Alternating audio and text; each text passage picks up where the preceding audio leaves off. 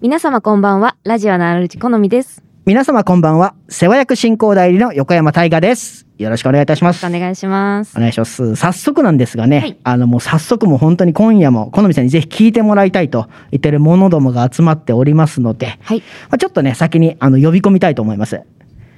まずはですね、先日解明したばかり、カエルグッズコレクターのケロチャムさんです。はい、どうも、ケロチャムです。お願いしますどうもどうもはい、2023年8月13日、私の誕生日に、あの、はい名前を改名しまして、ケロケロチャムから、ケロチャムに、えーちょっと短くなりました。皆様よろしくお願いします。よろしくお願いいたします。よろしくお願いしますまあちょっとね、その辺の詳しい話も、ゆくゆくちょっと聞いていきたいと思うんですけども。さあ、お次ですね。最近、オフランスでバカンスを楽しんできました。会うの、北竹萌さんです。よはい、パリジェンヌ、キサラギ萌え です。よろしくお願いします。よろしくお願いしいいなまいいすなごい濃いな、今日ちょっと。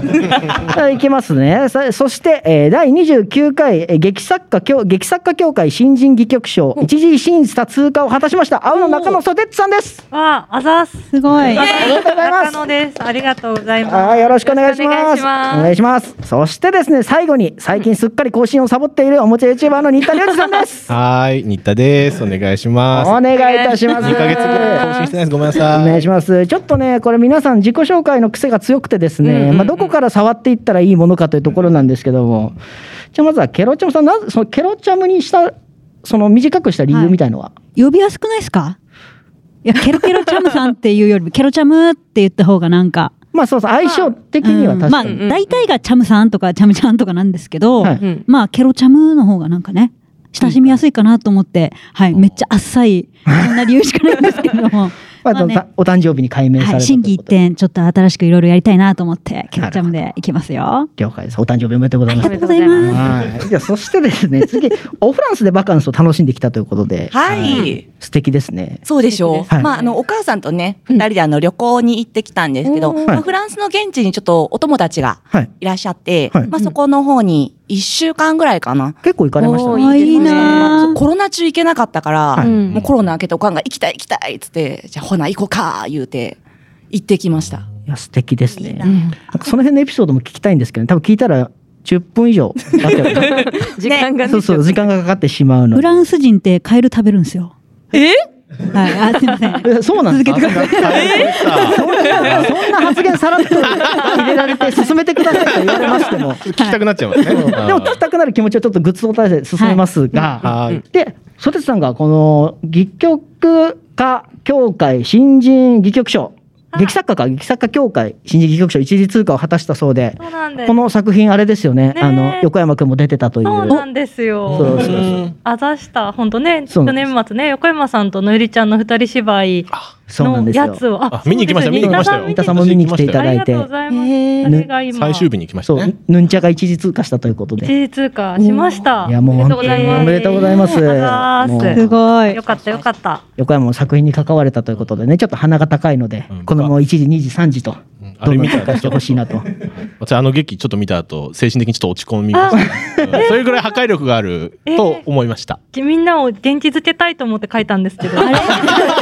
人によりね、人によりちょっとね。まあちょっとね、はいそのあれ、はいかかぶってしまうところがあったという感じですかあそうですね。確じか実体験と重なってちょっと落ち込んだりもしたんですけどあー。まあでもやっぱ、それだけ影響力があるね、本を書いたということで、おめでとうございますあ。りがとうございおめでとうごまざいますということで、そしてですね、もう最近更新をサボっているということで、一体、伊田さん、YouTube これの更新2つ理由があります。すはぐ、いすぐ、パパッと言っちゃうと、1つはもう、あの、まっとうな仕事に最近ついて、めちゃくちゃ忙しい。人間になれたということですねあ。そうっすね。そうあと、50センチのゴジラを最近作ってて、忙しい。なるほど。まあ、じゃあね、あの、またこ、その50センチのゴジラの更新が上がるかもしれないので、それを楽しみにしていただいてですね、そしてここで、あの、気になる9月の番組のメニューをちょっとお話ししたいと思います。まずこちらね、あの、ゲストでですね、あの、ヘキサビートの、えっ、と、宮下圭一さんですね、タップダンスユニットされてる方がいらっしゃってるので、そちらのタップダンスのお話とかも聞けますので、ぜひお楽しみにということで。で、また、あの、お話のタイトルですね、あの、じゅちょっと順番に読み上げていきますね。はい。えー忘れられない旅のうまみ成分、うん2023年夏踊りましたか、うんそれは一瞬の出来事でした、うんインド映画をご存知か、うんまるで少女漫画のような出会いだと思ったのに、うんこちらの以上5作品になっておりますねはい。はい好みさん今回何か気になるものはあるでしょうかえっ、ー、とですね、今回は、はい忘れられない旅の旨味成分ほうにします。です。なぜこれになんかちょちょっと不思議な文章じゃないですかこれ。まあそう、うまみ成分っていう単語はあんまりそのタイトルでう、まみ成分がちょっと気になって。そそううお料理研究家のやつとこしか出てこないですもんね、うまみ成分ってなかなかですね。旅とうまみ成分がこうどうマッチするの関係してか。かなっていう。他のはそんなに気にならそういなうかこっとたじゃないですよ。 そういうことじゃないですよあ、そういうことではない。そういうことじゃないんですけど、このご存知かっていうフレーズとかはまあああれだなあれだなっていうのがわかると。あでここもねやっぱタイトルで分かっちゃうのがその好みさんには選ばれにくいというポイントではありますの でねこれで前回ねそのタイトルに関してちょっとねあの警告が一回入ったんでその全体にあのえ、ポッドキャストなかったアーカイブ1時間27分ぐらいあってびっくりしそうた。尺びっくりしちゃって。あの皆さんねそのこれはね一番に選ば選ばれた方が10分から12分に尺がなりますと、うんうんうんただ10分でも尺をオーバーしてしまう方がいらっしゃったりとかそうですねタイトルでね、これ誰書いたんだか分かっちゃうよというのがあったりしたので、一回ね、星野さんの方から警告が全体に落ちてきましたの で。ちょっとねはい。尺も長いしね。そうなんですよ。なんで今回皆さんね、わからないようにちょっと作っていただけたということで。なので、一番のタイトルを選ばれた方は12分喋るということなので、あの気持ちを作っておいていただければ、はいその、いいか心なとの準備を。そう思います。で、今回はあれですか皆様は、初めましての方はいらっしゃらない対面がはじ、あ、えっ、と、萌えさんとチャム、チャムさんが。キャムチャムさんが。はいはじめま呼びにくくなっ慣ちれゃうないですね。なかなか慣れない ですね。が、初めまして、対面で会うのは初めまして。はじめもまうし初めましてですですよねもううんはい。おおしゃ名べり。前はね、はいちょいちょい知ってたんですけ私ど。も映像越しでは見てたんですけども。キャもう会うといえばね、星野さん作品めっちゃ出てますからねは。い。うんめっちゃ見てます。いや、ありがとうございます。めっちゃ面白かったです。ありがとうございます。もうね、最新のやつ。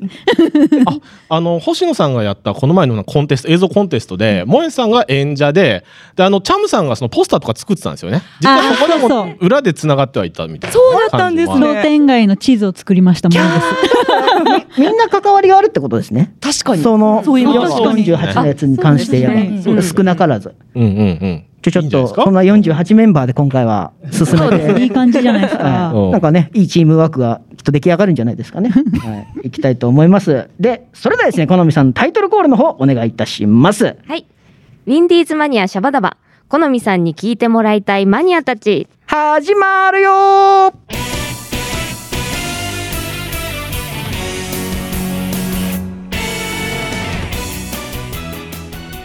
この番組は制作ニューエイジシネマ協力大ゼロ学賞でお届けいたします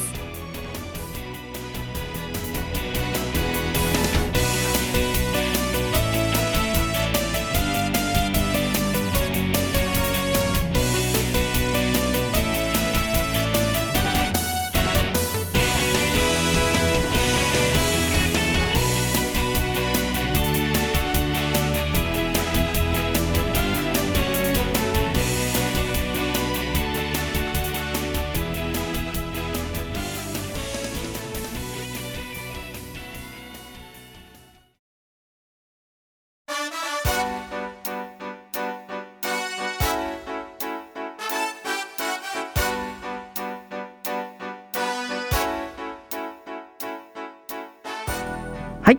今夜ゲストがいらっしゃっております。この方です。自己紹介お願いします。はい、タップダンス、またミュージカルに出てます宮下と言います。よろしくお願いします。よろしくお願いします。お願いしますありがとうおござ願いいたします。よろしくお願いします。お願いします。じゃあ早速ですね、ちょっとあのプロフィールの方私が センスながら読ませていただきます。お願いします。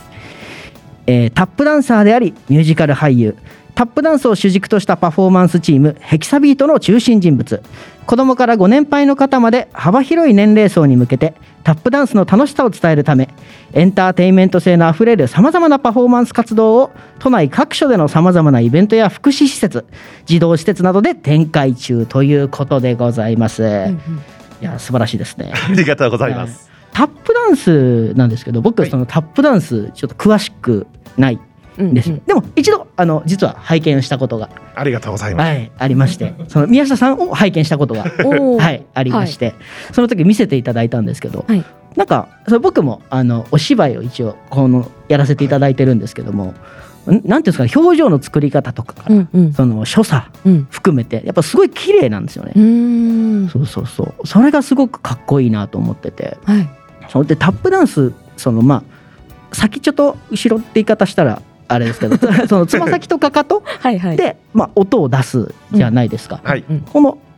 なんかなんとなく原理はわかるんですけど、はいうんその、ね音色の幅の違いとかあうんーうんうん。っていうのをどういうふうに調節してるのかが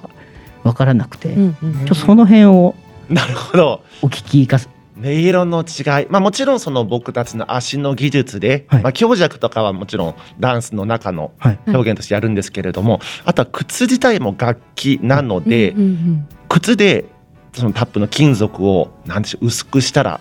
例えば高い音になるよとか、はいはいうんはいはい。そのだから音色は楽器側でも変えるんですね乾いた音がいいとか、うんちょっ。とマットな音がいいとかはい。あとまあ金属的な響く音がいいとか、うんそれのは靴で変える人もいますので、うんだか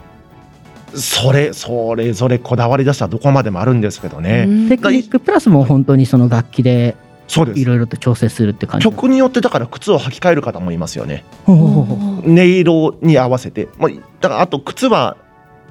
衣装としてもあるので、はいまあ、靴の色とかうんブーツとかで見た目で変えることもあるし、うんはい楽器として変えることもあるんですねうんんうんうそれによっていろいろ変わってきますお今はねそのラジオ聞いてる方はわからないです けど地図がこう目の前に置かれてるんですそうですこれこれですこ れですどうぞ見てくださいこれなんですよこれなんですけどすごい鮮やかな色をしてる、うん。すごい綺麗。そうですねブルーで。そう今はいろんな色のタップシューズも変えますのでファッション的にも衣装的にもだいぶ華やかになってきてますねおしゃれですよねなうんか、ん、おしゃれです。すごく可愛いなと、うんありがとうございまます普段使いはちょっとやっぱできないですよねさすがにそうですね音がね。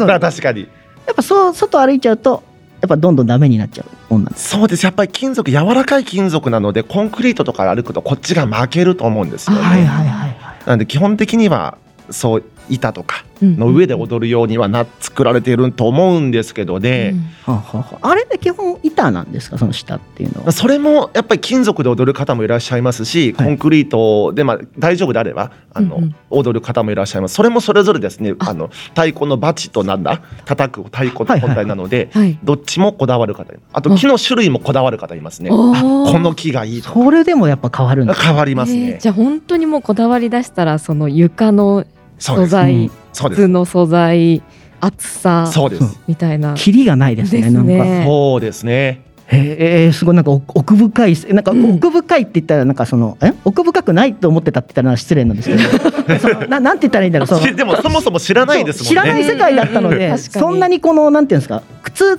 となんか踊り方で結構変わるものだと僕はちょっと思ってたので、ううんんうん確かにそんなにそのやっぱ舞台靴やらやらで変わるのかっていうのはちょっとうん初耳だったので、そうですよね他のダンスにはなかなかないうんうんうん組みそう合ですわせとね。ですよね考えですよね、いや面白いですね。そうなんですね、このいろいろとタップダンスのことを聞かせていただいたんですけども、はいちょっとこちらにですね活動を始めるきっかけというのがありまして、ちょっとこちらの方も読ませていただきたいんですけど、はいアニメが大好きで声優を目指して岡山県より上京、うん専門学校に入学さまざまなダンスや歌に出会うタップダンスもここで始めるということで、えータップダンスを始めるきっかけなんかがうんうんまあ書いてあったりするんですけど僕ちょっときっかけよりもちょっとそのアニメやダンスがアニメが大好きっていうところの方がえ気になりました声優を目指してたんですかそうですねもともとはあの超アニメオタクうんのうんので声優目指して上京しましたねよくあるよくいるやつです、ね、まあそうですね、まあ、あるあるというか、そうでまあすちょっとね、何のアニメが好きかって聞き始めちゃうと、もうその、これで終わっちゃうえのっで。とランマ2分ランマ二分の1ですラムニング僕 もすごい好きです。あの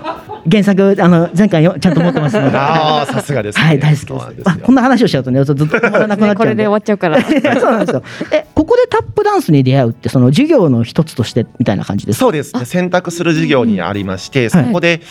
初めてうんうんタップダンスは習いま、出会いましたね選択授業でタップダンスがあるんですね。ありそうですねありましたね珍しい、うんいやでも今はそういう学校に行けばあるんじゃないのかな、うんあ自分も行ってたんですけどはい学校に、その時はそのダンスはあったんですよ選択授業で。うんうんでもそのタップダンスとかっていうそのレパートリーがそんなになかったというか。あおーねそうそうそうそううちは先生も何人4人ぐらいいらっしゃって、はいまた先生によって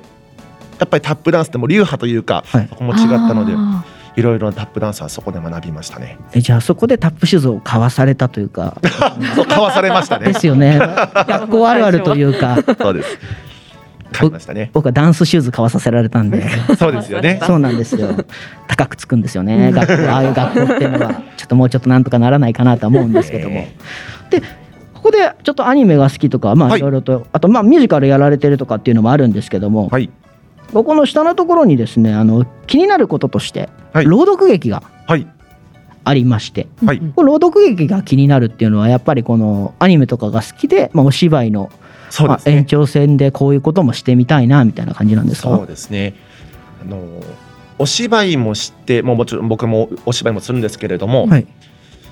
それってまあアニメとか映画とか芝居ってもう見てるとそれが全てなんですよ正解っていうかもうゴールみんながそれを出来上がったものを見て楽しむそれももちろん素晴らしいんですけれども、朗読劇とか、うんまあ、もちろん小説の本を読むとかって見てる人の頭の中で絵が完成するじゃないですか、はいはいそれその余白がなんか結構楽しいなというかはいお客様の中でこの投げかけたセリフなんとなく余白がある部分はどう解釈するのかなっていうのがここに違うというところが楽しい、うんいいって思ううんうんうんうんそこをやりたいと思って最近朗読劇をなんか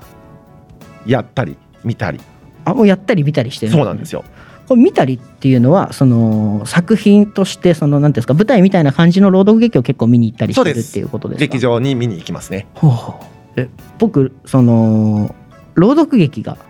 あまり見たことなくて、はいやっぱその生のお芝居は見たことがあるんですけど、朗読劇単体ってやっぱややってるところが結構少ない、まあ、自分の知ってるところだとちょっとそんなになくてですねそうですね。そうなかなか見る機会がなくてその稽古とかもどういうふうに進んでるかっていうのもなかなあかー確かイメージがつかないというか、そのなんていうんですかなかなか終わりがなまあ終わりがなさそうというか形がなかなか決まらなそうじゃないですかその台本を。こうなんていうんですかその読み方ニュアンスとかっていうところもそうですけどで動きが特にあるわけでもないし、っていうのでなんでしょうなんかその難しさを感じるというかそうですなんか声やっぱりそのさっきの声優につながるんですけどもはい声でどこまで表現しきれるのかっていうところ、でまあある種お客さんに甘えるじゃないですけども、はいお客さんのその想像力と合わせて完成するものなので、声で表現できないところは反対にお客様が想像にもう委ねていいと思うんですあよあね。なるほど、で中にはそのバランスで動きをつける朗読劇もありますし、はいはい、衣装をしっかり見せる朗読劇もあるんですね。うんうんなそこら辺はまあ演出家さんの好みだと思うんですけれども、はい僕はもうえ衣装は完全に何でしょうね抽象的なというんですか、うん何かの役にとかはい、見えないようなうん衣装に統一してるんですよ。ワイシャツみたいなそうですそうです、はいはいなそしたらどんな衣装の役なのかっていうこともお客様の頭の中で、はいはいはいはいセットも作らない、まあ、いや BGM と照明ぐらいですかねうんやるとすればうんうんうんなんかそれもそれぞれ演出家さんがどこまでこっちが作って、まあ、うんお客様の頭の中のその余白というか想像できる部分をどこまで作るかっていうのは演出家さんによると思いますけどね。 すごいですねなんか、うんい やなんか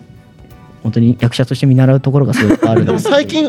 増えてきてはいると思いますね。あその朗読劇自体うがん、そうですねうん昔に比べて朗読劇のその表現も幅がやっぱり増えてきているし、はいはい、声優さん自身もいろんな朗読劇をしているところは出てきてると思いますね。あそうなんですねちょっと全然チェックしてなかったです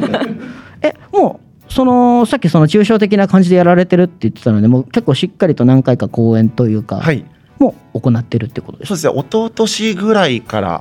少しずつチャレンジしてはい何回か、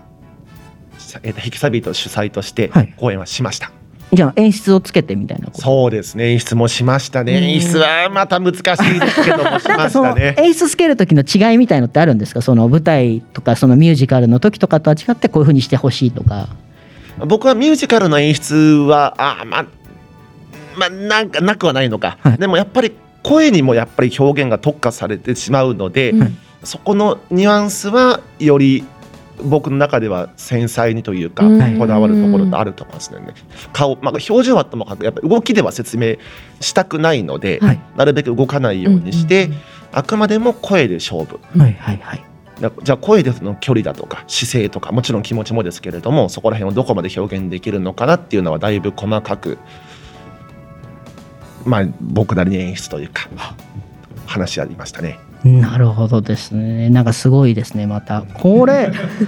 ここのところに、まあ、この後告知のお話もちょっとさせていただくんですけども、はい朗読劇の YouTube チャンネルをですね年内開始予定とはいいうことが書いてあるんですけども、はいこの YouTube チャンネルではどういうことをしていこうみたいのってあったりするんですかその朗読劇の。そうですねでいろんなジャンルの、はい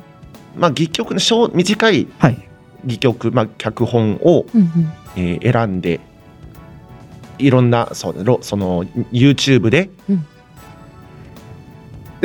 上映そうですね、 まあ、YouTube で読むってことですね。はいはういんうんでもそれをある程度定期的に、はいでよく読み聞かせのチャンネルっていうのあるんですよ。はいあーはいはいでそれは僕の、まあ、感覚で違いは、はい読み聞かせ一人で行っている方が基本多いんですね。うんはいはいでも朗読劇は役になるのでうん一人、まあ、一人二役することもあるかもしれないですけども、うんうんうん何人か複数人でやるものだと僕は思ってるんですね。はいはい。だからそれがなかなかないんですよ。あおーそうまあ、あなんっでてもうんなかなか続いてなかったりするのかわからないですけども、うんうんうん朗読チャンネル読み聞かせチャンネルはあるけど朗読劇のチャンネルはないので少ないのでそれはちょっとチャレンジしてみるの面白いのかなとは思いました。すうんじゃあもうしっかりと長く続けていくという。そうですコンスタントに続けていく予定ではいいまやなるほど予 定でこちらが年内開始予定。す。 そうですね。そうです。はい、じゃあこのですねその、まあ、年内開始予定とあったりするんですけども、はいあのまあ、いつ開始するとか、まはあ、いこれ以外にもその大泉タップダンスサークルをやられてるということなんですけども、こういったそのなんていうんですかその最新情報それこそまた別で朗読劇をやるとか、うんうんまあ、ミュージカルの方やるタップダンスやるってなった時に何を見たりするとあの宮下さんの情報とかそのヘキサビートの情報って終えたりするんですかそれぞれに、えー、と SNS がありまして今僕宮下圭一の新しいホームページが徐々に出来上がりつつあるんですよ。ほもううこもうウェブ上には出てるんですけども、はいつはい作りつつ出てるうんうんものがあるのと、あとは SNS は宮下圭一のとヘキサビートので Twitter と、はいえー、Facebook と、うんはいまあ、ヘキサビートだけだと Instagram と TikTok などがありますので。なるべくコンスタ ントにできればなと更新をしていって。新しい情報があればそこに載せていきます。でまあ、ホームページの方も近いうちに出来上がって、そうですね、まあ、もう出てはいるんですけどね、はい、うんうん工事しつつ出しつ つ、なるほど見ればもう出てますもう。アクセスはできるけど内容はこれから充実してそうでいすくねよみたいなだいぶできてきてはいるところですけどね、はい徐々に徐々に、 そんな感じです。じゃあまあ今年というかこれから出来上がっていくものが結構実はいろいろそうですねああるというような感じなんですね。はい、そうです。じゃあちょっとそのホームページも合わせて、うんあの YouTube チャンネルの方も楽しみにしたいですね。したいですねなんか YouTube チャンネル目標みたいなのとかだったりするんですかそう100万人とかあーまあでもそれやっぱ多くの方に見てほしい知ってほしいあるんですけれども、うんはいまあ、僕たちやっぱりその生のステージでもはあの披露するので、はいうんそこにつながっうんたら一番嬉しいですねもちろん画面上で見てほしいのもあるんですけども、はい朗読劇声のお芝居ではあるんですけども、うんうんやっぱり生で感じる空気だとか、うんその目の前にいる役者さんの息遣いとかっていうのが伝わるのは一番伝わりやすいのは生で劇場に見ていただくことだと思うので、はいそこにつながっていくことが一番嬉しいですね。まあそうですね確かになるほどじゃあもう本当にこの YouTube を見てくださった方が、まあ、朗読劇に興味を持って直接見に行きたいとか、うんまあタップダンスの方を見たいとかっていうようなチャンネルにしていかれるということですね。そうですね。楽しみに目指します。ちょっと声がもうボソボソとしちゃったんですけども。ありがとうございます。ちょっといやいろいろとお話を聞かせていただきましたということで、本日のゲスト宮下圭一さんでした。本日は本当にありがとうございました。ありがとうございましあた。りがとうございましたありがとうございました。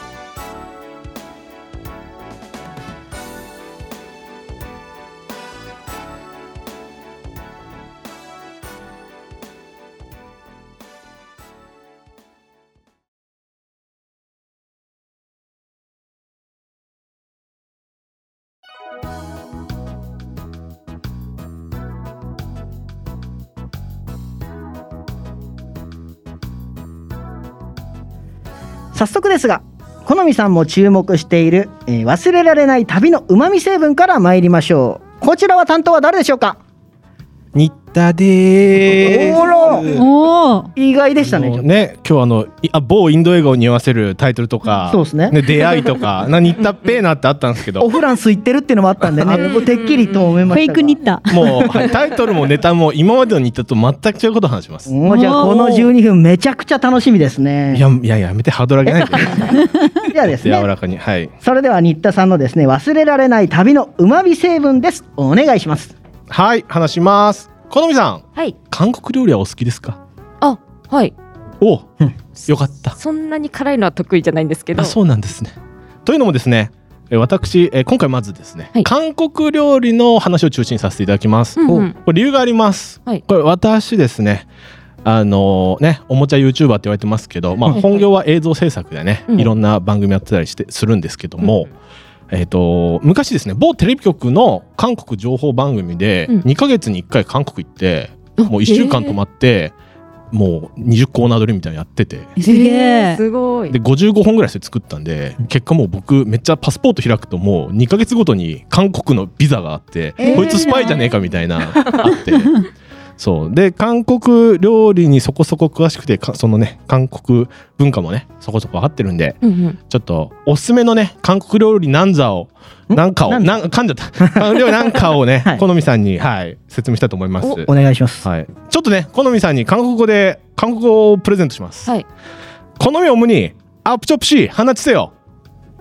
はい、ななんて言ったでしょ全うか。然もうわかんない一回言いますよ。好みをむにアップチョップし放ち せよ。すげえ。好みさん鼻鼻強いよみたいな感じです鼻くせ よって。ごこれ日本語訳するとですね。はい好みおばちゃんお箸を一膳ください。おうなんでおばちゃんにした。あこれあ特に理由はないんです けどあこれちょっと説明するとオムニっていうのが、えー、とお店のおばちゃんに対して言う言葉です。あうんだから皆さんが韓国旅行行ったら「オムニ!」って言ったら「で」っつっておばちゃんが対応してくれるあそうそうそうでアップチョップチョ話すよだからお箸落とした時とかねこうい言ったら役立つかしらと思ってっていうねはいっていう ことでさして深い意味もないんですけ ど本当その通りのことをねあ。めちゃめちゃうまいっすね。ありがとうございますあでも僕単語で覚えてるんで文法とか何も分かんないですけどそうあちなみにねおトイレはトイレって言っても韓国通じないんで、うんあのファジャンシルと言ってくださいファジャアジャンンシシルル。へーもうほんとロケ行ってトイレトイレって「ははってめっちゃ言われたからフーァジャンシルね初フめてァジャンシルトイフレァジャンシル覚えててください ファジャンシルさあじゃあ料理の方ねはいはい来ていきたいと思いますよまず私のめっちゃ好きな料理その1ヤンニョムチキンです ねああ聞いたことありますえね、ーみんな食べたことあるかしら、あの唐揚げにねあの、うんうんヤンニョムっていうそのね韓国独自の甘辛いタレがねうんかかってるやつですね、でヤンニョムってねあの唐辛子の粉ごま油すりごま砂糖にんにくとかちょっと甘辛いんですよね、うんうんこういろんなものが入ってで蜂蜜とかも入って甘辛なんですけどこれね、まあ、ヤンニョムチキンに限らずチキンに関してなんですけど実は韓国ってチキン文化って知ってました知ってましたあ本当私行ったことあるんですよ韓国あら好みよむに、はいイエイ でも韓国語は分からなかったんですかあ今の韓国語はわからないんですけどちょっと韓国公演したことがあってちょっええあー。す舞ごい台やられてた時とね、はいでおおえ一週間ぐらいかなうんいいっすね行ってはいはいではいチキンめっちゃ食べましたなんかそのそうなんだ劇場でこうなんか差し入れとかでそうなんだチキンいただいたりとかでもその時までは知らなかったです全然あそうやっぱ韓国にチキンのイメージってそんな焼肉じゃないんですか韓国うーんそういうイメージですよね、違うんですね。これいろいろとあってですね、はいまず韓国はチキン文化なので、しかも個人経営がめっちゃ多いの。だから日本でお好み焼き屋みたいなのがチキンなのよ。だから、うんうんケンタッキーないの。えそう。っていうのそうなの僕はありあると思うけど見たことない。でその2が宅配文化なのよ韓国って。だから好みさんが今、おあのー舞台の時のもらったって言ってたじゃない、うんまさにそれでもう電話一つであのチキン3セットとかめっちゃ届けてくれるの。へっえ。ていうそうそうあでも好みさんがなんかチキンに触れててよかった わそうそうそうヤンニョムチキンねチキン文化ということなんですけどでねあのそのチキン屋さんにまつわる映画も実はあるんですよあ韓国映画あはいでここでちょっとおすおすすめ映画なんですけど、うんエクストリームジョブっていう韓国映画があってですねあ中尾さん知ってますああ、私見ましたよ。れ面白いですよねあれ面白いですよ。あれ見た後はやっぱ食べたくなりますよね。ああもう、うんうんうん今日はみんな連携してくれて嬉しいいいですね。聞き手がいい ですね、皆さん、ね本当に。うん、あのどういう映画かってさらっと言うとあの警察韓国の警察が舞台であの張り込みをするぞとなんか悪いヤクザみたいなのがいて張り込みをするぞとその向かいがチキン屋なんですよ。うんでちょっとカモフラージュでチキン作りながら張り込みしようぜって言ったらチキン屋めっちゃ評判になっちゃってどうしようっていうコメディ映画。へなーんか落語みたいですね。面白そう。ああそうかもねこの流れね。んでめっちゃ面白いアアクションもちゃんとしてるしねぜひ機会があればね見ていただきたいとキャラクシーえっ、とエクストリームジョブですねあ、そう。一つもすこすってないエエクストリームがちょっとギャラクシーに変換されてる。エクストリームジョブっていうのがありますねはいはいでチキンチキンなんですが最後にえっ、と新大久保にあるおすすめのチキン屋を紹介しますおえっ、と新大久保にあるナンデムンチキン南の大の門と書いてナンデムンですね、うんこれナンデムンチキンこれ最高ですこれ私いろんな新大久保のチキン屋行きましたけどあのー価格と量がすごい合ってるというかなんか高くてちょこっと入ってるところも結構あるわけで、そうそう、であのーこの収録の1週間前にねこう久しぶりに行ってきましたナンダムチキンでなんか L サイズ3000円を頼んだらですね、うんうんあのケンタッキーのあのボックスあるじゃないですか、うんあれ2個来ちゃってあの2個チキン16個ぐらい入っててヤンニョムチキンもう1人で食べきれないききれないよって言いながら3回に分けて食べたみたいあなコスパばっちりですねおーぜひ、えー、と新大久保ナンデムンチキンねナンデぜムひ味もいいんですかめちゃくちゃよくて辛いの？なヤンニョムチキンは辛いで普通のチキンもあります、あでここの何でもチキン頼んでからあげるからちょっと15分ぐらい20分待ってねってああー言うんだけどでもめっそうそうだからめっちゃジューシーだし、うんうんなんかね、油が重くなくてこう16個も来たらどうしようと思ったんだけど1回で8個食っちゃってへほーぼ半分食食っちゃえるぐらいすごい胸焼けしないのよそうぐらいすごいなんかさらっとした油で揚げててね本当に美味しいですね、はい、ぜひぜひ行ってほしいと思います、はい、次、おはい パッパいきますねパッ。パいきますよじゃじゃ麺知ってますああんまりこ反応がれない給食で出てくるやつじゃないんですかあ違うんだなこれがえー、何ですかあのだえー、何です かから日本でいうじゃじゃ麺って味噌じゃないですか、あ、うんうん味噌のやつで思ないんか赤かったりもするじゃないですか、うんうんうんうん違うんですねあの韓国のじゃじゃ麺はね真っ黒なのおー真っ黒いの何の黒さんなんですか、えーっとねチュンジャンっていう韓国独自の僕も初めて聞いたんだけど、いチュンジャンっていううんうんなんか黒色の調味料があってそれを中心にやってるんだけど、うんうんちょっとね甘甘甘いんだよね韓国の料理って基本甘いんですかいや辛いいやまあなこのじゃじゃ麺だけちょっと甘いんだけうど、んうんヤンニョムもでもちょっと甘辛いっていう感じだったんですけどあヤンニョムチキンはこうヤンニョムにちょっと蜂蜜とか入れてるんで、うんそれはまたまあまあヤンニョムチキンはちょっと辛い部類に入るんですけど、うんじゃじゃ麺はなんかあ甘くてうまいというかねうんうんで僕唯一これ味の説明できないんだよねじゃじゃ韓国のじゃじゃ麺は韓国のじゃじゃ麺の味なんだよねえ何か上に味噌じゃないけど何にもない麺だけのああね黒色のちょっと甘甘いなんか出汁の効いただしえっ、と黒い蜜に、蜜。えー蜜っていうかそのタレかうんタレだね、どろちょっとドロっとしたタレにうんうんえー、と玉ねぎひき肉、まあ、その他あーそういう感じのが入ってるの、まあ、入ってるものほほぼカレーと一緒かなまあじゃがいもないぐらいかなそんな感じかな、へーうんまあでもねこれは本当ね日本のジジャージャー麺と一緒にされるんだけど全然違うしへー気になるわ。で僕本当韓国の番組のディレクターで55本作っていろんな食レポも書いたけどこれ感想言えないんだよねじゃじゃ麺の味なんだよねあー日本で近いのがないんですないよないんだないえーだだしだしじゃないなこの味みたいななんだこれへー見た目なんかあれですよねハヤシライスのルーっぽいですよねあそうなんそうだ。そう、うん見た目でもね本当味がなんか説明できないでもなんか美味しいみたい、甘いんだ。甘いで韓国のドラマ大体見てると宅配でじゃじゃ麺みみんな食ってる、そんな警察の取り調べとかもじゃじゃ麺食ってるもんね人気なん だ。だから日本でいうラーメンだねああ。うんじゃじゃ麺でねあのちなみにですね3月14日ホワイトデーじゃないですかうん。はいでその翌月の4月14日韓国ではブラックデーと言われてまして、うんうんあの恋人ができなかった人はですねあの何か黒いものを食べるっていう風習があって、うんでみんなじゃじゃ麺を食べますっていうね、っていうのもあったりしますねなんだそれぐらいちょっと文化もありますね面白。そう面白いよねなんかなんだろう腹いせ 彼女できなかった腹いせでじゃじゃ麺を食うみたいなねはありますけどもで新大久保とかでも普通にあのタレとか売ってるんでね普通に麺に絡めていただければとも思いますねほうほううん次ポッサムポッサあムこれも知らないかなこれは食べたこと聞あいたる。ある、私。ああ食べた教えて教えてなんかうん、茹でた豚を、うんいやは葉っぱかなんかで巻くやつですよね。あれおっ違しう。ゃる通りあそれですそう合でっすてた。まあまあまあゆで豚です簡単に言うとゆで豚、その焼肉とか産地に巻くののゆで豚版でうんうんあの基本あんまり味がついてないので、えーっと塩とか、まあ、あとサムジャンっていうそのか辛くない味噌もあるんですよ。コチュジャン辛いじゃないですか。うんでサムジャンっていう緑色のパッケージのがあってそれが割と美味しいというかそうそうでやったりします。であの僕が韓国番組やってた時にあのタレントさん料理もできるタレントさんでさポッサム作ってもらったんですけど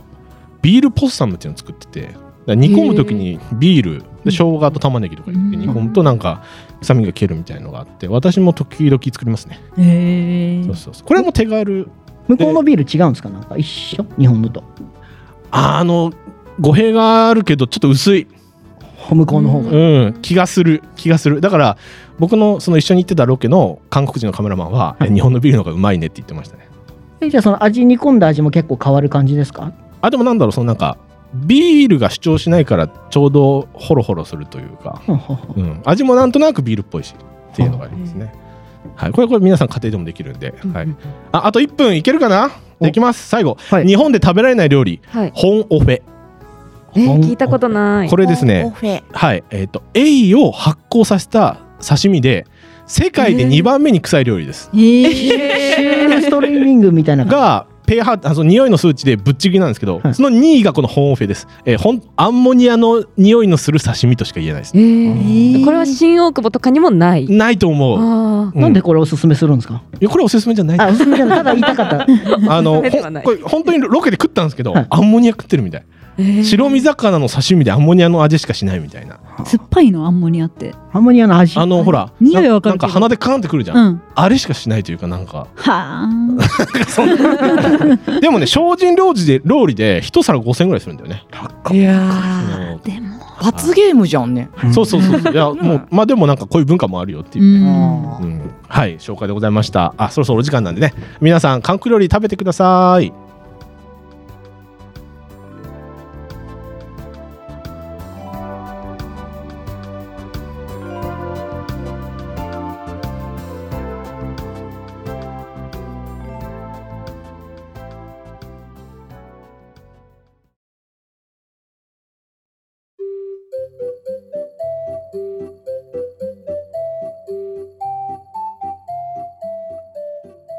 お次は2023年夏踊りましたかをお願いいたしますこちらは担当は誰でしょうかはーい、中野です。中野です中野さんねあの、ね、あの、あれなんですけど、すごい。そしたら僕あの振るん今振るあ、んでご振めるんんでなさ、はい振っいてください。振ってからもう話そうとしちゃ自った。分ではいいや、いいんです。振って、振って、なんか、振ってください。いきますね振ってはもらっいた方が、はい。それでは中野ソテッツさんの2023年夏踊りましたかですお願いしますはい。あの、担当直入に、踊りま したなんと。何言ってんだよ何言ってんだ踊ってませいんや、え、盆マジ踊りで的なやつかな行ってないあ行、ってないあ、あ、そうなんだですうよ。んあ、あれあれチャムさんは踊ったあ、おお何踊りましたジムであ、じ、え、ジムでえええエアロビ的な入るな ら踊りに入るならはそいっちか。そう、あのですねはい、あれなんです。盆踊りがなんと4年ぶりに復活したんですよ。今年の夏ほうほうほうに。日本的にね、そあう、ーそうなんですよ。で、私満を持してで、はあの盆踊りのことが実はめっちゃ好きで、い、うんへーあ、の家でキッチンドランカーしてる時とうかんに踊ったりしてるんですよ。あの YouTube とかでかけて。お踊りつつ酒飲みつつ料理あ、してそうるなんでんだす、そうなんです。以前なんかそんな話聞いた記憶がありますねあ言った僕ことあるかもはい、稽古場でなんだったら一回もそう私んちでうんも一回しかも中野の誕生日はいの日に、まあなんやかんやうろうろした後結局うちんち来て二人でぼーっとした時に、なんか踊ろうみたいな踊ろうみたいなこと言い出していきなり YouTube で盆踊りかけ出してうちんちの狭いをくるくるくるくる回り出してん映画の始まりみたいですね そうなのねそうなの。あの時ね、だからもう盆踊りどこでもできなかったから、うんはいはいそうなんですよ。踊ってたねうんそうやるしかなくて、うんやっとね今年復活っていうことで、うんはいでしかもなんかここ最近盆踊り熱いの知ってますよね皆さんね全然あのああ暑いっていうのはちょっとあどどういう暑さ結構そのえ X ことツイッターで「スター・ウォーズ盆踊り」ってなんかトレンド入ってましたねえー、それ知らなかったですスター・ウォーズの曲と一緒に踊るのがなんかはあーバズってましたねいやでもそうなん最近の盆踊りはうんなんかいろんな曲で踊ってて、でここ最近で有名もう結構何年か前なんですけどボンジョビ盆踊りがうんねそうですよね、はいはいはいそうそうそう中野のセントラルパークのとこで、めっちゃでっかいそのボンジョビでみんな踊るってやつがあって、へえそうそれも今年あと復活したんですよ、はいそう8月5日6日かなっボンジョビ行ったんすか、て思うじゃないですか、うんそれがですね私うん7月にめちゃめちゃひどい風邪をひいて、うんはいあのちなみに今もう2ヶ月経つんですけどそんでまだたまに咳出るぐらいので結局今年は3回ほどちっちゃい祭りに行くしかなかったんですよねじゃあボンジョビは行けなかった行けなかったっすでも残念今年も大盛り上がりでね DJ がこう回しつへつえ DJ 回しつつその盆踊りの内容的には今までの踊りと変わらないんですかそのなんてなんていうんですかテンポとかテンポというかこのふ振り付けというかえちょあっと盆踊りをうんあまり詳しくないので振り付けというかあそうですねまあなんかそんなになんか難しくないですよ盆踊りって基本何パターンかやってそれをずっと繰り返して踊るだけなんで、ーうんボンジョビ盆踊りといってもそんなにあ別にエアギターとかやる必要はないもう全くエアギターもやる必要ないですねあそうただ よかったよかっ見て踊ればいいっていうだけで、うんはい、あでもそっかみんなそんなに盆踊り興味ないかないやかなたやっぱりあ暑いでしょいやでもお祭り大好きであお私もあの子供がいるんですけど盆踊り踊ってましたね今日やるよっつって子供は前に来ていいよっつってずっとやってましたねえケロちゃむさんははい踊らなかった、友達とずーっと友達の職場の悪口をずっと聞いてました それ聞きながら盆踊り見てました ええいやもうそんな時こそですよでも本当、踊りたいですよね、うん、そうなんす踊ればよかったな踊ればいいですよあーまだねでも9月に入っても若干やってるとこあるんですよ、ううんやってる気がしま おす祭りまだやってますよねそう9月なんかそう東 すいませんあ大丈夫ですまだだだだまだ出るんですあ手がはい大丈夫そう。そうなんですよなんか盆踊りあれなんですね。東京って全然盆過ぎてもやってるし、盆の前もやってんすけうんど、うんうんそうそあう。ーなので全然踊ろうと思えば、もそううなん7月8月9月も踊れてうんしまいますよっていうことぐらいしかもうプレゼンできることは何も ない。 3回のちっちゃい祭りでうん盆踊りはしたのしたよめちゃめちゃしたよ。めちゃめちゃしたねそうえどれくらいの尺尺というか時間なんですかそのなんかね大体どこも2時間ぐらいなんですよね。 2時間ずっと踊ってたんですかじゃあへあそうですねなんか1回目はなんかまだ病み上がりで1時間する頃にはもう咳が止まらなくなって。ーうんあのもうにその時でももうすでに2週間ぐらい経ってんですけど、うんなんか「うっ」つってもう1時間で退散して で2回目の時はでもあでも2時間踊りましたね。あーおー2時間踊るって結構すごくないですうかん結構いやうん全然いけるんですよ。割とみんななんか行くとやっぱテンションが上がってしまって、うんうんはいうん最終的にはずーっとなんか最後の方とか同じ曲かけてるんですけど、はもうなんか誰も手を抜かないですよね次は矢倉行くぞみたいなはい大の大人が、うわーっつってすごい盛り上がりなんですよね、へいーや楽しいっす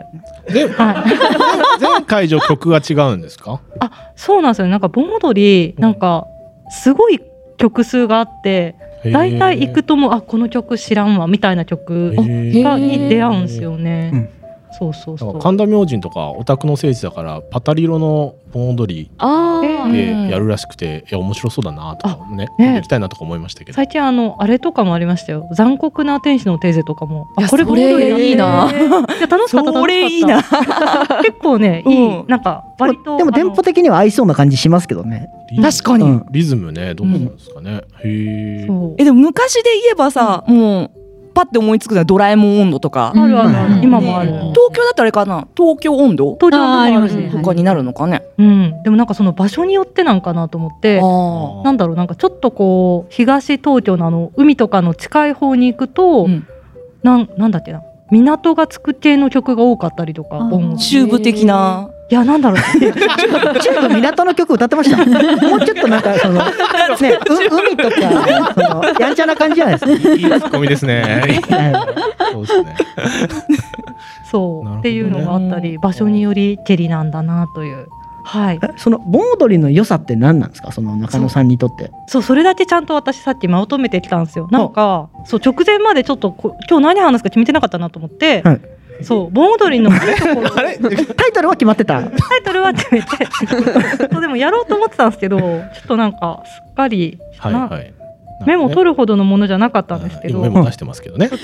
でう切んねっちょっと繋ぎますたかそううんのがですねなるほどねえーちょっと待って、あ見えた見えたよしはい。まずはい知らない曲でも、みんな盆踊りの曲なんか知らないじゃないですか、うんわかんないでですも、ううん踊れるんですよなぜなら見本があの櫓のところにいていははいいはい。それを見ながら踊ればいいっていうところでうんなおかつだからシャイでも大丈夫なんですよみんなどうせ櫓のに立ってる人しか見てないからあなるほど自分を見られてると思わないってことですなるねほどね。あとまあ3つ目ははい大勢で踊るってなかなか気持ちが上がりますよっていうほううんお結構その盆踊りの客客層というか、うんそのやんちゃな方が多いイメージがなんかやっぱりああそうかな場所によそういるじうゃわないでけすじゃない。ファミリー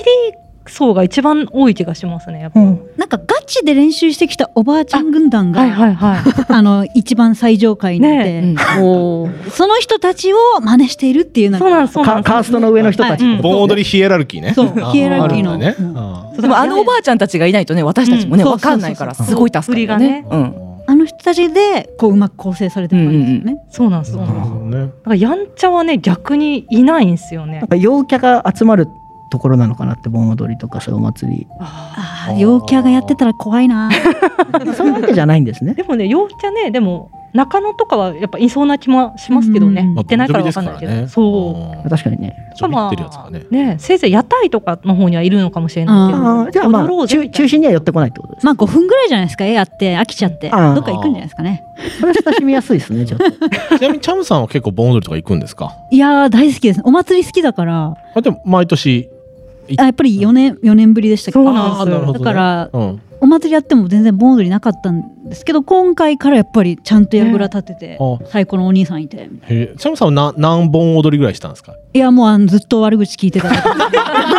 娘はそっか8本踊りぐらいしてああ そうなんだ。こんな曲あるんだってずーっとそんな感じであーしたけどなるほねうん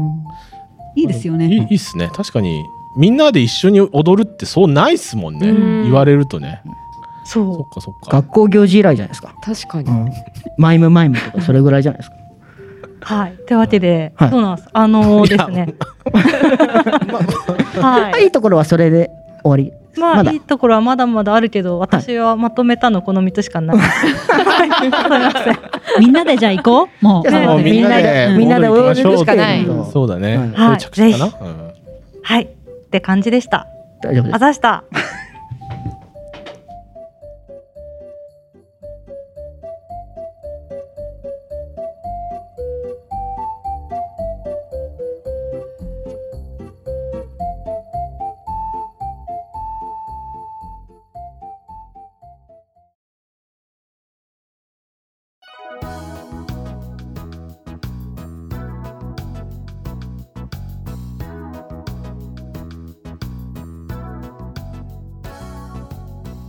お次は「それは一瞬の出来事でした」をお願いいたしますこちらは担当は誰でしょうかはいということで私でございますということではい、大悟さん、はいそうなんですあのー早速ねあのーもう自分で振っていきたいと思いますね それでは横山大我さんの「それは一瞬の出来事でした」ですお願いします好みさん聞いてくださいはい。それは一瞬の出来事だったんですようんうんなん何のことだと思います見当もつかないですでしょ うね話しかない会話これいやそう話進めてちょっいや進めますよまずねこれあの沼にはまった話をあのしたいなと思って。と沼、まあ、沼沼にはまったというと私あのオタクなもんでして、うん私あの VTuber にはまりまして、あらはいおおそっちか、はい、ちょっとそのことでですね VTuber のことをお話ししたいなと思いましてうんうんでまずその VTuber は皆様ご存知ですか知ってますどんなもんだっていうのは分かりますちょっともうそう聞きたいですね。そんなに分かってないんで。なんかまあ VTuber ってバーチャル YouTuber 要はその、まあ、バーチャルの世界でうんこの YouTube をしてゲーム実況とか音楽とかいろいろされてるんですけど、まあ、VTuber まあいろいろありまして、まあ、中にはですね人間がバーチャルの体を受肉してあのやるものもあるんですけど、うんうんバーチャルの世界から配信しているっていう設定のところもまああるというか。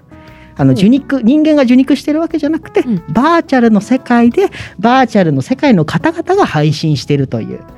ものがあるんですよ。まあこれはちょっとねファンタジーでまあそんなことはないんですけどだから見た目がアニメキャラみたいなアバターでそうですね。動くたり喋ったりが連動してるってやつですよそねうですそれが基本やっぱ VTuber って言われてて、その VTuber にもなんかいろいろ種類があってその個人税っていう要はもう個人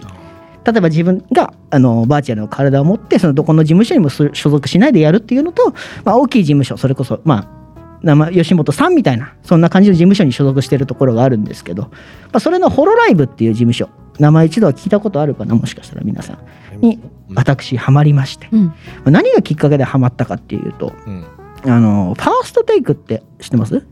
あの音楽あの YouTube で一発撮りそでやうるです「ザ・ファーストテイクっていあーあーはういその曲アーティストさんが曲を一発撮りで、えーやるやつがあるんですけど、まあ、それ自分見てたりしてたんですけど、まあ、最近のではないんですけどそこにですねあの VTuber の方がファーストテイクの動画を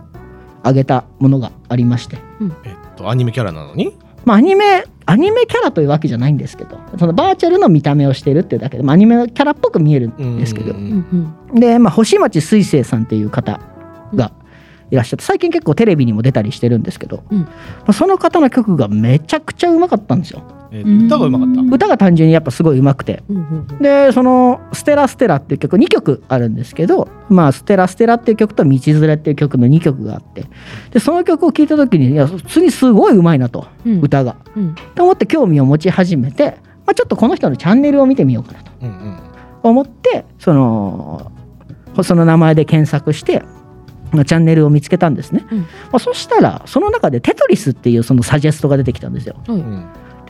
その見てみたらそのテトリスの配信「テトリス99」っていうゲーム知ってます皆さんあ知ってます知ってますい普通のテトリスじゃないんですかやそのテトリスなんですけど、99人でオンラインでテトリスをするんですよあえ要はサバイバルその中で最後の1位になるまでずっとテトリスを続けていくっていうゲームがあってへ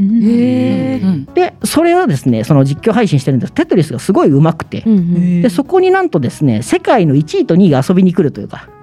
へそういう動画があったりしててそのスナイプって言って配信してる人うんのところに遊びに行って、うんその人を攻撃する要はその配信者さんをっていうのを世界の1位と2位の人がややりに来るみたいな。だからその動画の中で世界大会が開かれるみたいなうんうんでちゃんと前線するんですよそれに。うんうんっていうのでまあえすごっと思って普通うんにバズりそうですねうんそうなんですそれを見ててすげえな面白いなと思ってて、うんでまたサジェストがやっぱいろいろ出てくるんですよねその名前を調べると、うんでサイコパスって単語とかも出てくるんですよそのほななんだとううんアイドルがサイコパスとっうんうんていうと、まあ、アマンガスっていうゲームうんはいあご存知ですあはいはいはい知ってますちょっと流行りましたよね人狼みたいなやつでしたっけあの宇宙人狼その人狼ゲームはいってあるじゃないですか、はいはいあれをそのゲーム上でみんなでできるやつで、まあ、宇宙船のなんかあの機械が故障してる部分を要は人間側が直してるんですけど、うんまあ、人狼はそれをしないであの要は人間を殺すうんうんうんでのをオンラインでやってるのがあってそれを VTuber の方たちがみんなでやってるんですようん今集まって、うんうんうんそれを見出したらですね今度はなんと別の人に興味を持ち始めちゃいましたおおおろろでも本当に単純ですよねなんかその一人を見ててその人の動画を見てたらみんなを好きになっていっちゃってあ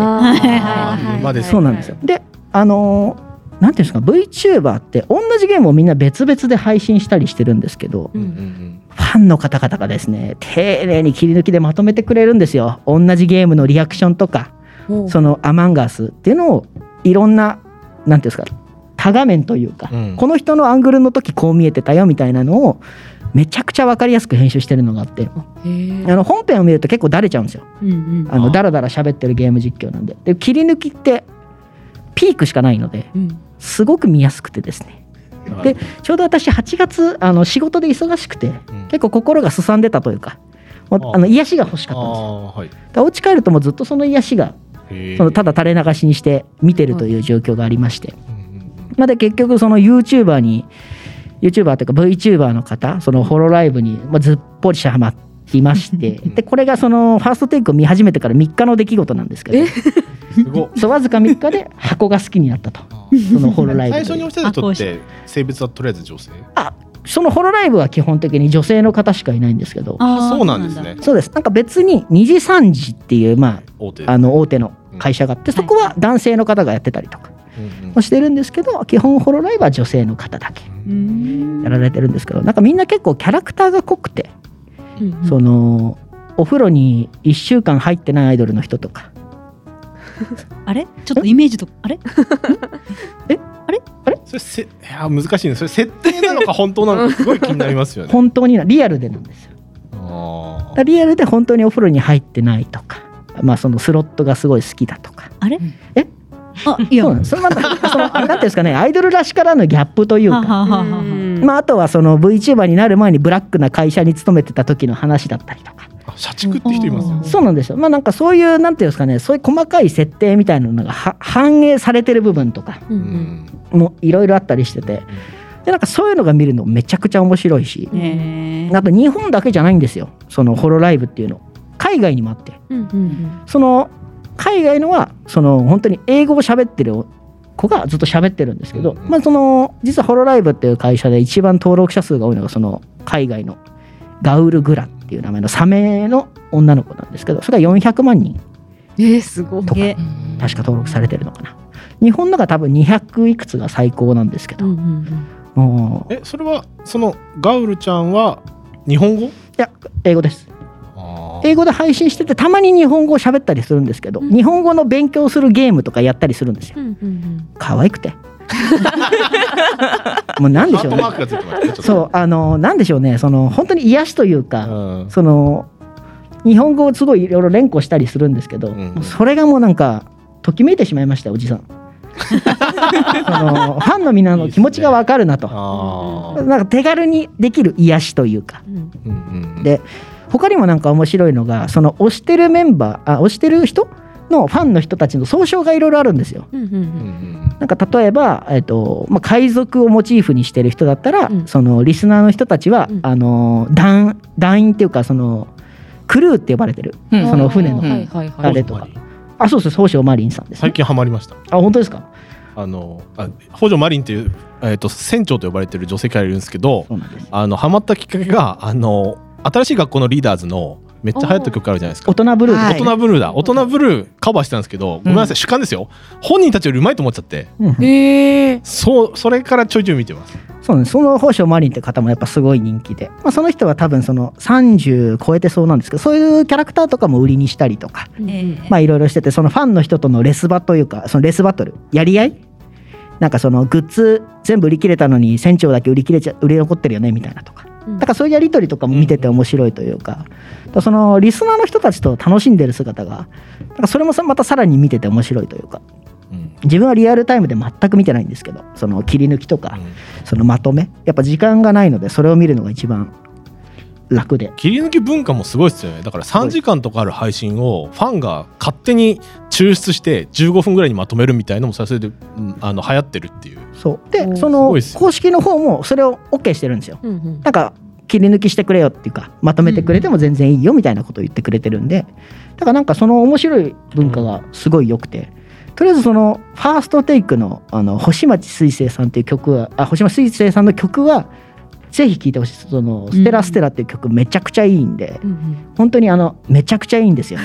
なんか同じこと繰り返してますよいやそうあのでも本当に今そのテレビでも出てて結構忙しくてあー引っ張りだこでその人はまあ本当に話せば長いんですけど下積みも大変でうんうんあの頑張ってたなっていうのもすごい伝わるんでうんうんあのぜひ星町追星ですねはいよろしくお願いしますということでありがとうございました。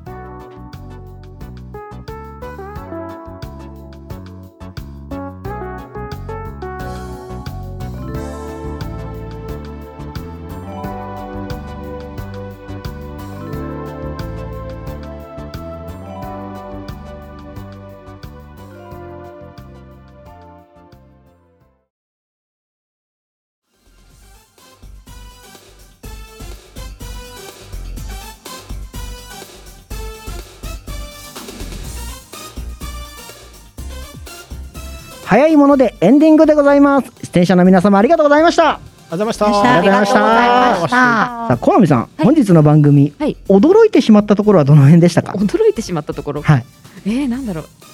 今日の番組でですねちょっと今日10分コーナーですね、はいえっと、いつもなんとなくこれこの人なのかなって自分の中で勝手にちょっと予想してるんですけど、はいはい今日全部外れました。あ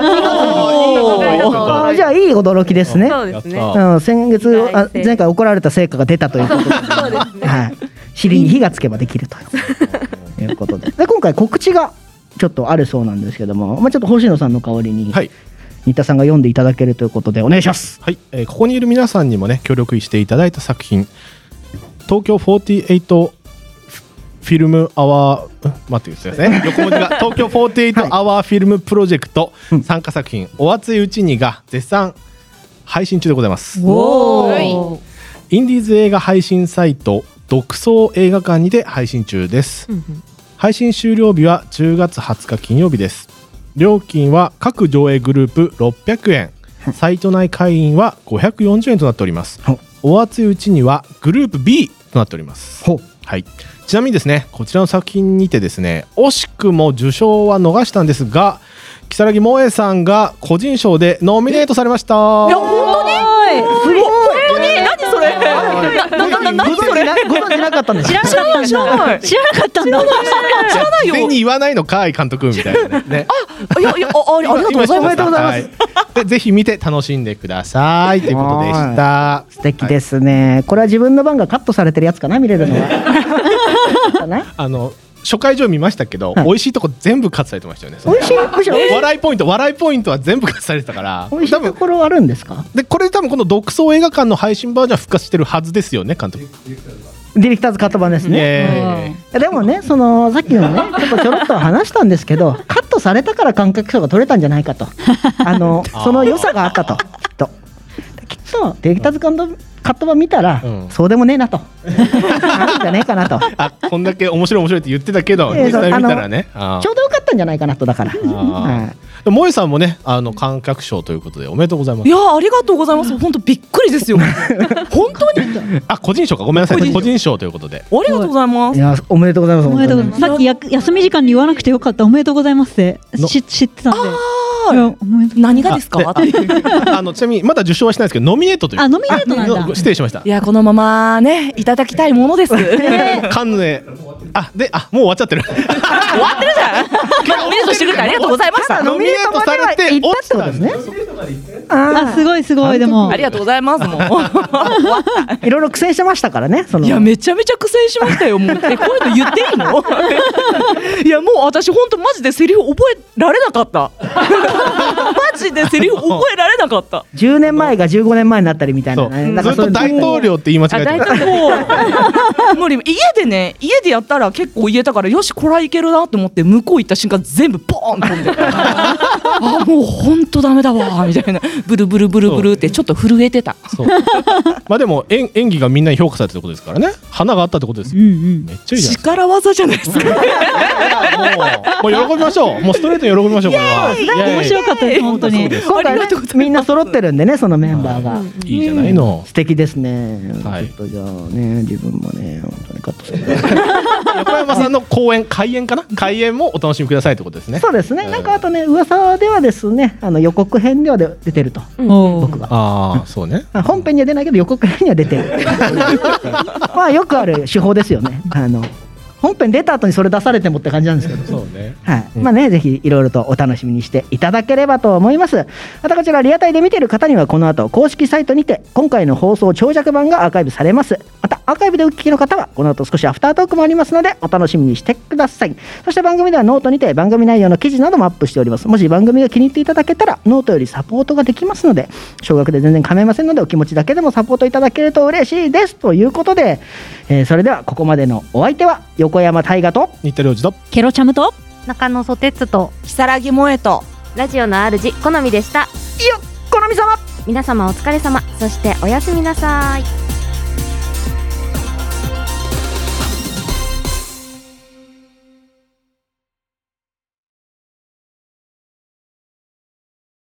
皆様お疲れ様でしたお疲れ様でした。さあさあ皆さん今夜の番組はいかがでしたかということでキャルショムさんとねその、はい木更木さんは初め初めましてだったということでどうもどうもどどうですか いやー楽しいですねラジオ。なんかちょっと同じ空気を私が勝手に感じてるんですよね。私も感じておりまあ、す。シンパシーが、シンパシーが、 だいぶシンパシーね。通じ合ってます。繋がるんで人間の種類が近い な。そうそうそうそう、村一緒なんじゃなはいいかかなぶ。かぶってるかもし れない。一緒かもしれない髪色もね、なんとなく、その同じ系統の。いやその本当に色合いであ、本当ですか。あ、はい嬉しい。染め方一緒なんでね。 一緒ですよ ね。抜けちゃってますけど、私。はい。いやもう嬉しい。うんいや、いいですね。じゃあ、そういうことで。まあね、今回しかもみんなね、同じ作品で共演、共演したというか。いやー、いいそうですね。ね。いろいろノミネートの話とかもね、面白い裏話なんかも聞けたということで。うんうんまあですね、今回はですね、また、えー、ちょめきちさんのラジオのお便りテーマはパクローのコーナーをやらせていただきたいと思うのですが、はい今回のお便りテーマはですね、あなたの癒しスポットでございます。まうん。うんあパッと癒しスポット思いつく方いらっしゃいますかねはい、いいですか。お、いいですね、じゃあ新田さんから。二つあります。一つ、家、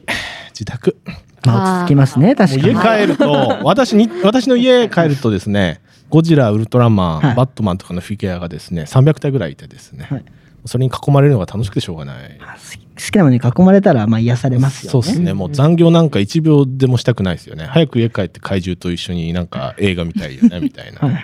で、一つ。ほうほう。二つ。星野さんと一緒に行く焼肉。おハートついてる。あと月に一これはな回んかぐそらい。忖度、忖度ですかあ、いや、そうあ、あのまあ、プライベートでも星野さんと仲良くて、うんで、こう、1ヶ月に1回ぐらい映画行って、その後焼肉行って、こう、食べるのがね、もう超楽しい。いえ、な、付き合って、付き合っ彼て女ですかや、違うんですよ。おたお互い、そんな気はもっとないんですけど。は一択女だよ。よね、絶対ね。どちらかと言えないちょっと。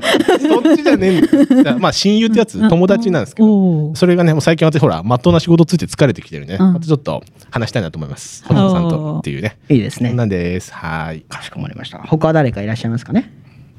じゃあちょっと自分話そうかな。お自分の癒しスポットはですね、パチンコ屋さんです。わかりやすい。いや、そう、あそこにいるとね、何もかも忘れられる。もうスーパーギャンブラーですからね。 最初のうちはですよ、あの投資がかさんでくると嫌な場所になってくるんですけど、まあねやっぱ最初のうちはですね、やっぱその、パチンコ屋さんで働いてたりもしてたので、まあ、あの、匂いとか空気感とか、うんまあ、あとあの、誰にも喋りかけられない空間というか、もう、すべてを無にできる空間なので、あそこは本当に癒しスポットですね。あの、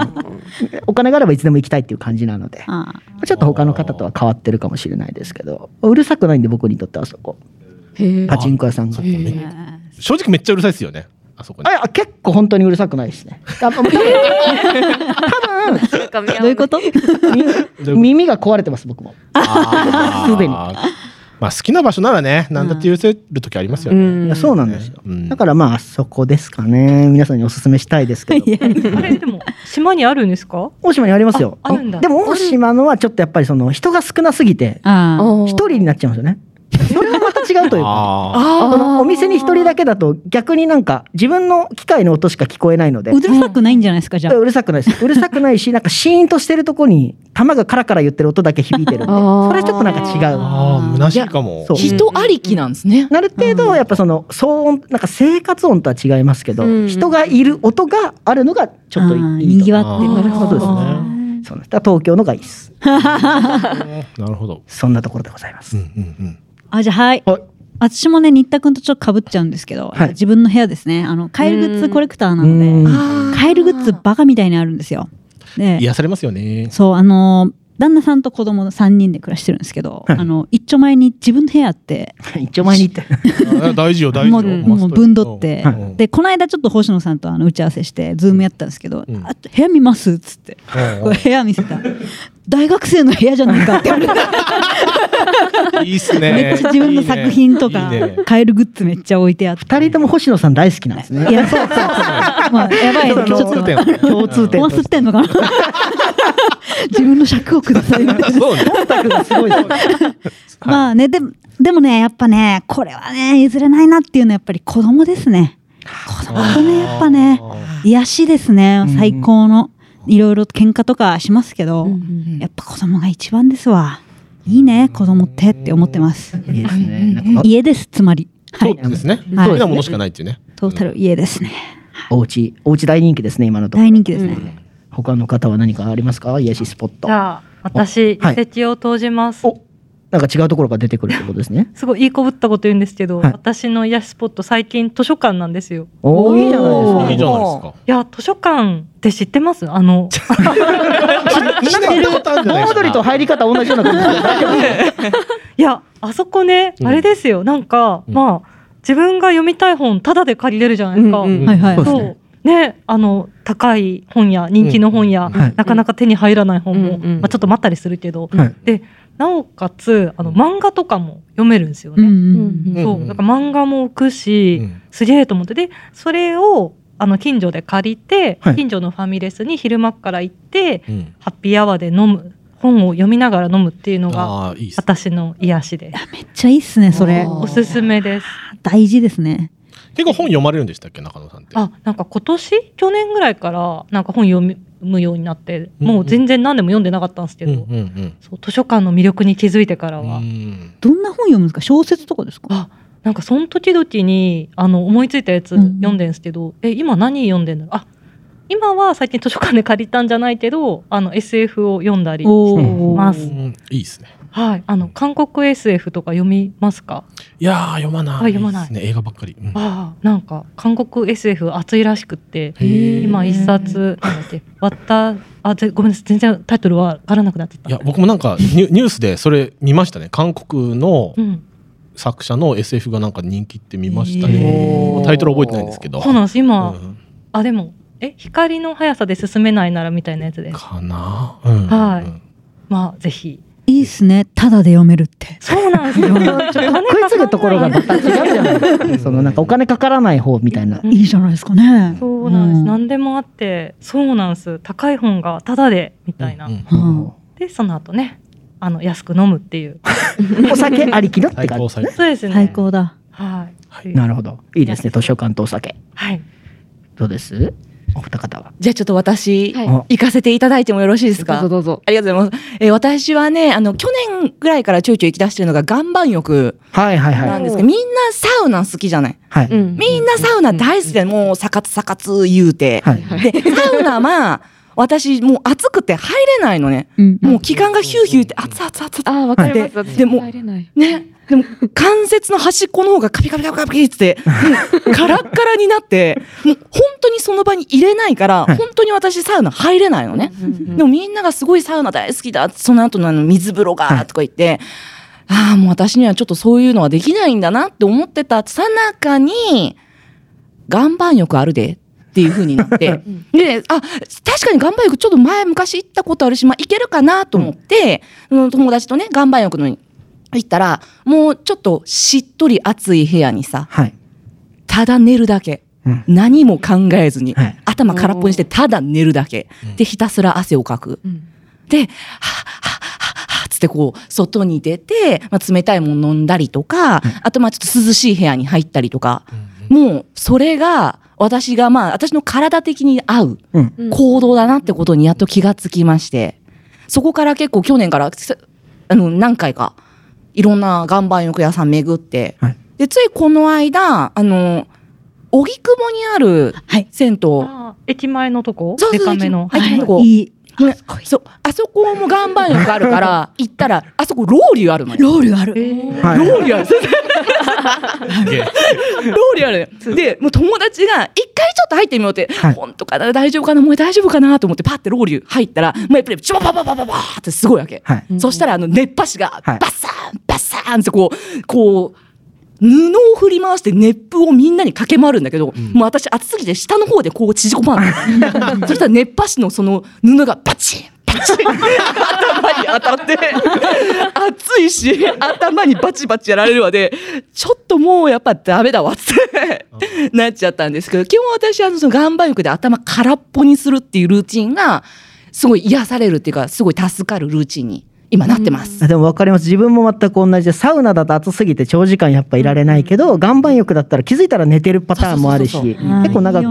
いよくそういられるしあとあとなんか着てる洋服がなんかちょっと気持ちいいというか。ああタオルそっのぽいそうサウナ基本ね裸で入るけど、うんでも岩盤浴はね洋服着てるじゃないですか,、うんあれがなんかその背徳感があるというか、はいはいはいなんか服着て汗かいてる、うんあの感じっていうのがなんか個人的に自分もすごい好きですねだから気持ちすごいわかりますあよかった。めっちゃわかる。もういいです ね。あーうちも独身の時はスーパー銭湯大好きで。ああロえ、あの、岩盤浴痩せますむむくみが取れるというかむくみが取れもるう体のむくみが本当今えぐくて疲れすぎててだからあれ行くとやっぱり違う次のあ日ーむくみ方が違うもう今行きたくて仕方なくなってきます、もう。行きましょう行き行きましょう行きましょう、うん会話のノリが似てますね。いいです。あじゃあ、好みさん、はい癒しスポット。私今出た中だと私も自宅とあと図書館もかなり癒しスポットなんですけど、はいせっかくなんでかぶってないの、はい最近ちょっと植物園にほ行ってみたんですよ。あのー渋谷区ふれあい植物センターっていうところなんですけど、あのー日本で一番小さい植物園って言われててかなりコンパクトなんですけどすごいなんなんていうんですか充実してて、で、えっと、今年の本当7月かなとかにリニューアルオープンしてまだすごい新しくて綺麗で、はいカフェも併設されててであと誰でもこう無料でハーブウォーターとか飲めたりするんですよハーブウォーター。へでなんかそれも植物園で全部育ててるハーブを使ってて